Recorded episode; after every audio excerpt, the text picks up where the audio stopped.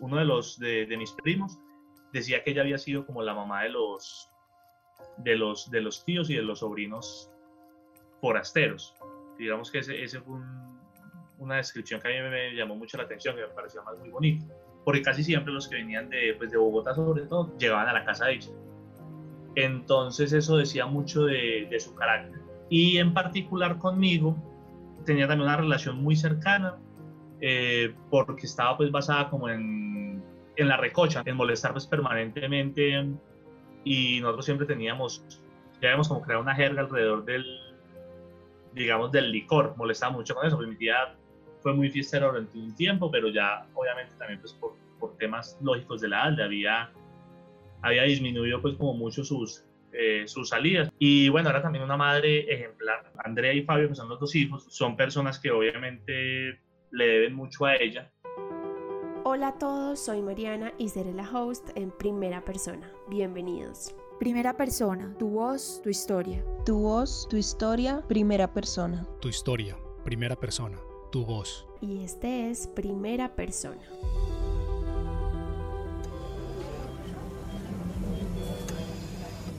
Mi tía murió de cáncer. Entre el momento en que le diagnosticaron el cáncer y su muerte pasaron tan solo 40 días. Ella se había sometido a una mm, intervención por, por un problema en las amígdalas y en esa intervención descubrieron unos pequeños tumores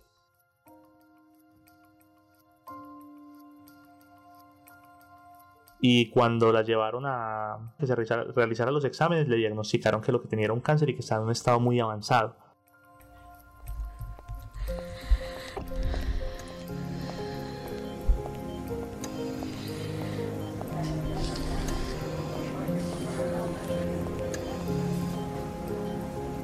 Justo todo el desarrollo eh, de la enfermedad se dio cuando ya la pandemia pues estaba avanzando en el mundo y cuando ya el gobierno había empezado a, decretar, bueno, cuando hizo el primer decreto de aislamiento eh, preventivo obligatorio. Hemos tomado decisiones drásticas pero urgentes para proteger la vida y la salud de los colombianos.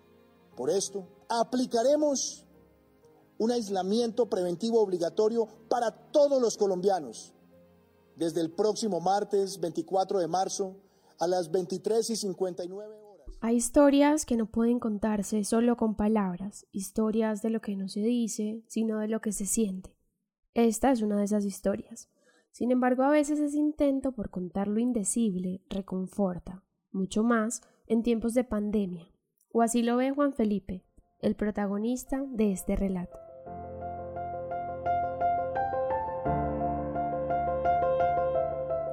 Bienvenidos al episodio de hoy, un episodio en memoria de la señora Marta Quisena, madre, esposa, hermana, tía y muchísimas cosas más.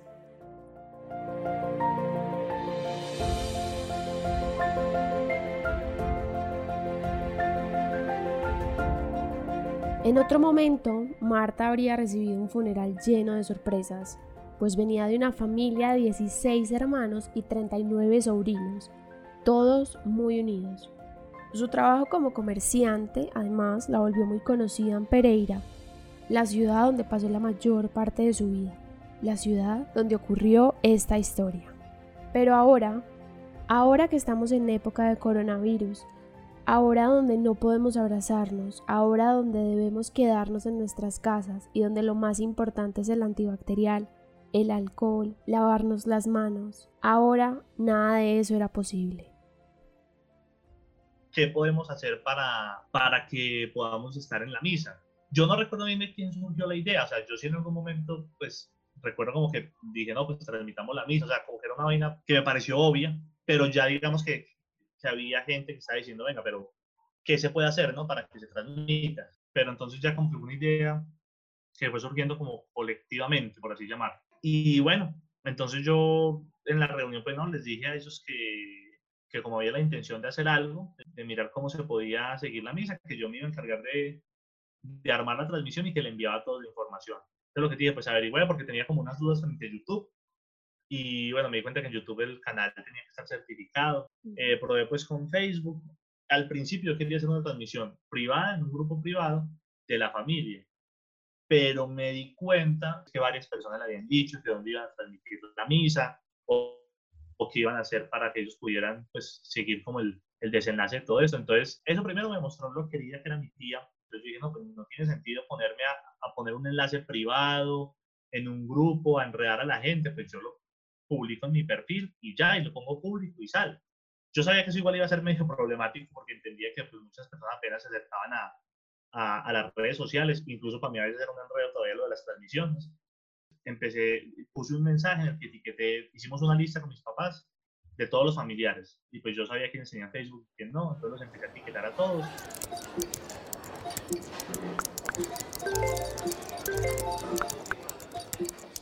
Ahí se regó el cuento y yo no sé, yo creo que me agregaron por ahí entre 30 a 40 personas. A mí me pareció eso pues bien impactante también y de alguna manera me pareció bonito, ¿no? Como, como ver toda esa gente que, que había conocido a mi tía. El padre nos había dicho, tienen que estar máximo 12 personas. Entonces casi que cada persona estaba sentada en una banca. Cansaron de estar los hermanos, pues menos los de Bogotá, que pues no, no pudieron viajar, las hermanas de Bogotá. Y estuve yo. Entonces, pues de la misa, digamos, de las personas no se pudo grabar a nadie. Entonces yo siempre estuve grabando la, el altar. Al final, de manera como distanciada un poco, pues registré también cuando ya entraban el, el, el osario, pues al del cofrecito personal de las cenizas, al osario.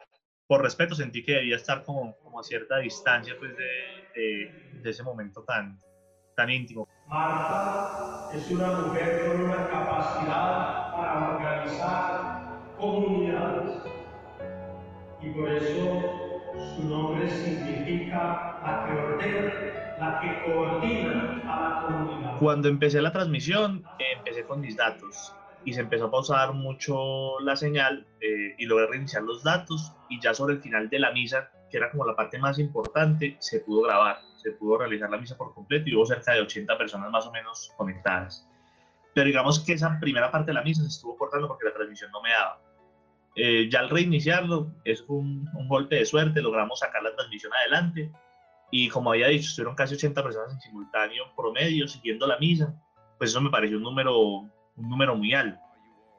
Cuando terminamos, casi que la despedida fue todos usando gel antibacterial. Incluso Andrea, mi prima, llevaba gel. Entonces nos, nos echamos todos. Casi que eso es como un ritual que se está adoptando en la sociedad. Y nos fuimos para la casa. Entonces fue una experiencia muy extraña, la verdad. Durante más de una hora, familiares, amigos, conocidos siguieron la transmisión de la misa, como muchos que ya han perdido un familiar en esta época y que han pasado por una situación similar. Cada uno pudo despedirse a su manera en una situación totalmente atípica. El Señor descanso descansen en paz. Nuestros seres queridos, por la misericordia de Dios, descansen en paz. Yo nunca había presenciado y nunca había participado de una misa así. Entonces le quedan a uno como muchos vacíos, porque de todas maneras que uno está acostumbrado a despedir a la persona participando en la ceremonia. Fue muy difícil y el estar en la iglesia, pues vernos tan separados eh, eh, con los hermanos, que fueron los únicos que pudimos estar prácticamente en la iglesia, nadie más. Pero en el fondo sentir como algo de alivio de al menos haber podido acompañar las cenizas y dejarlas allá en la iglesia, en el osario, junto a papá y mamá. Los mensajes de agradecimiento a Juan Felipe no tardaron en llegar. Nadie se imaginó que en épocas de pandemia podrían tener una ceremonia a su manera. ¿Qué significa perder a un familiar eh, en tiempos de coronavirus? Yo hace un tiempo dejé de asistir a la iglesia y no comparto, o sea, respeto, pero no comparto las creencias católicas. Pero sí entiendo que hay un componente muy fuerte en torno a, a todo el ritual religioso, específicamente con la despedida de las personas. En cualquier sociedad o en cualquier grupo humano hay una serie de prácticas alrededor de esa, de esa despedida. Casi siempre esos rituales implican interacción, eh, implican cercanía.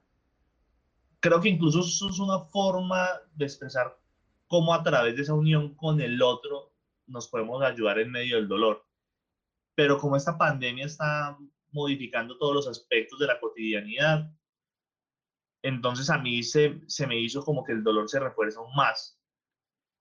Porque a pesar de de, de, yo no ser católico, yo sí siento que hay como una necesidad muy grande en cuanto a la unión y eso no lo permite la, la virtualidad.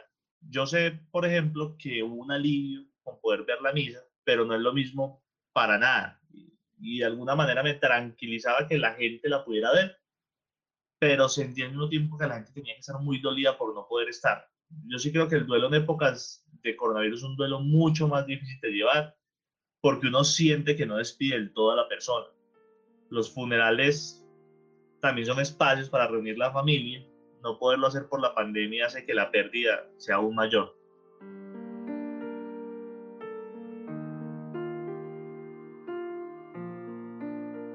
En tiempos de coronavirus, cientos de personas, como Juan Felipe, han tenido que ingeniárselas para despedir a sus familiares, para tener unas últimas palabras, un último instante. Aunque las soluciones están lejos de ser perfectas, ofrecen mucho más que el silencio con el que otros han tenido que irse. A Juan Felipe le agradecemos contar su historia en primera persona. Este episodio fue realizado por el equipo de Pod Nation, María José Peláez, María José Guzmán, Luis Hurtado y quien les habla, Mariana Castaño. Gracias por escucharnos.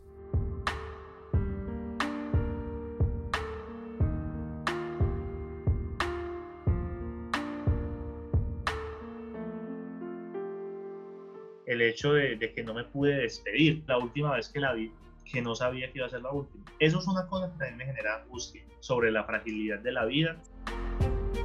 Si le pudieras decir algo ahorita, digamos, para despedirte, ¿qué le dirías a tu tía?